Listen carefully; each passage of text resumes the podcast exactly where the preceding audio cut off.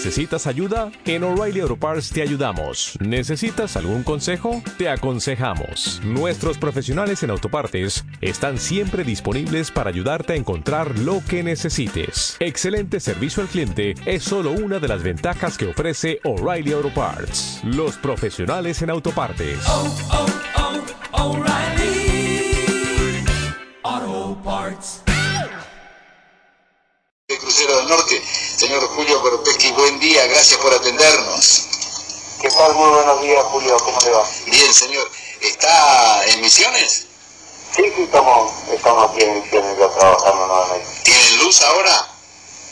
Sí, eh, en realidad Luz está viendo, hay problemas energéticos hace un par de días, bueno, por, por la ola de calor que, que habíamos tenido la semana pasada y nosotros estamos en una zona que estamos a 10 kilómetros de la ciudad posada, municipio de Garupá y bueno, eh, con todos los problemas que se suscitaron, la, la empresa de energía había solicitado que, que el partido no se haga en horario nocturno para evitar cortes a la, a la comunidad de este pueblo que, que sufre por ahí permanentemente corte de luz. Claro. Eh, a esto hubo una sobrecarga de tensión la semana pasada en toda la zona que pues, se produjeron quemas de equipos de aire acondicionado, de heladera, entre ellos nuestro grupo electrógeno que estaba operando normalmente pero con una sobrecarga también este, sufrió un desperfecto y bueno, fue ahí que tuvimos la, semana pasada enviamos notas a, través del club, a través de la empresa de energía también solicitando que el partido se haga de día y bueno,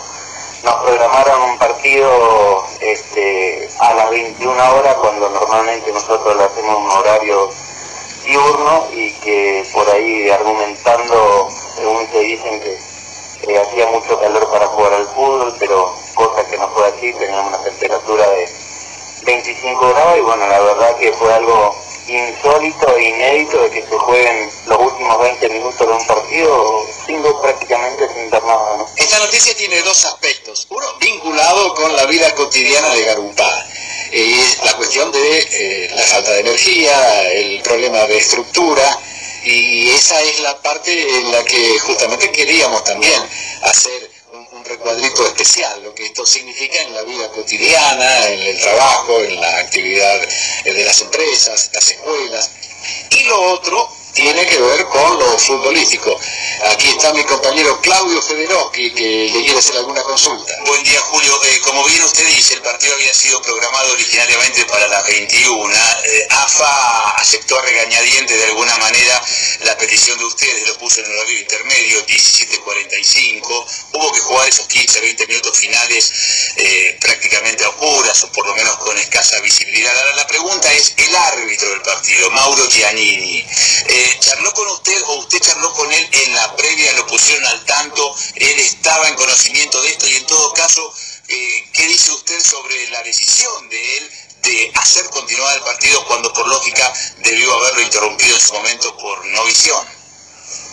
Él, eh, desde que llegó a la provincia, nosotros le notificamos, también le hicimos llegar todos los pedidos, todas las constancias, le explicamos la, la situación, le mostramos realmente los, problemas que teníamos que estaban este, constatados y en la cual él absolutamente con muy buen criterio también tenemos conocimiento, no lo hizo delante de nuestro, pero se comunicó con la AFA día posterior a, anterior al partido, en la cual informaba y solicitaba a él también que se adelante una hora más, que no iba a cambiar absolutamente nada de eso, eh, que se juega a las 5 de la tarde y terminaríamos a, la- a las 19 horas, ¿no? Pero lo raro y extraño de todo esto es lo que sucede es que el día domingo por la noche se comunica el coordinador del club visitante, en este caso Independiente de Rivadavia de Mendoza, en la cual nos comunica y nos afirma que el partido se juega a las 21 horas y inamovible, en la cual nosotros le manifestamos que teníamos notas presentadas en la para cambiar el horario y nos dice que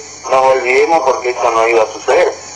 Desde ahí nos eh, empieza a extrañar eso y después que, siendo que el árbitro estuvo acá, estuvo un veedor de la AFA también, constataron que se tendrían que haber corrido una hora más que no afectaba absolutamente nada, y el partido terminaba antes de las 7 de la tarde con, con luz artificial, con luz natural sin ningún tipo de problema, y no tener que estar todo el tiempo como eh, se estuvo este, esperando a que si se jugara el partido, si no se jugaba, siendo que en Corrientes Capital Boca Unido también jugó contra el Instituto de Córdoba y el partido se programó a las 16 horas sin ningún tipo de problema.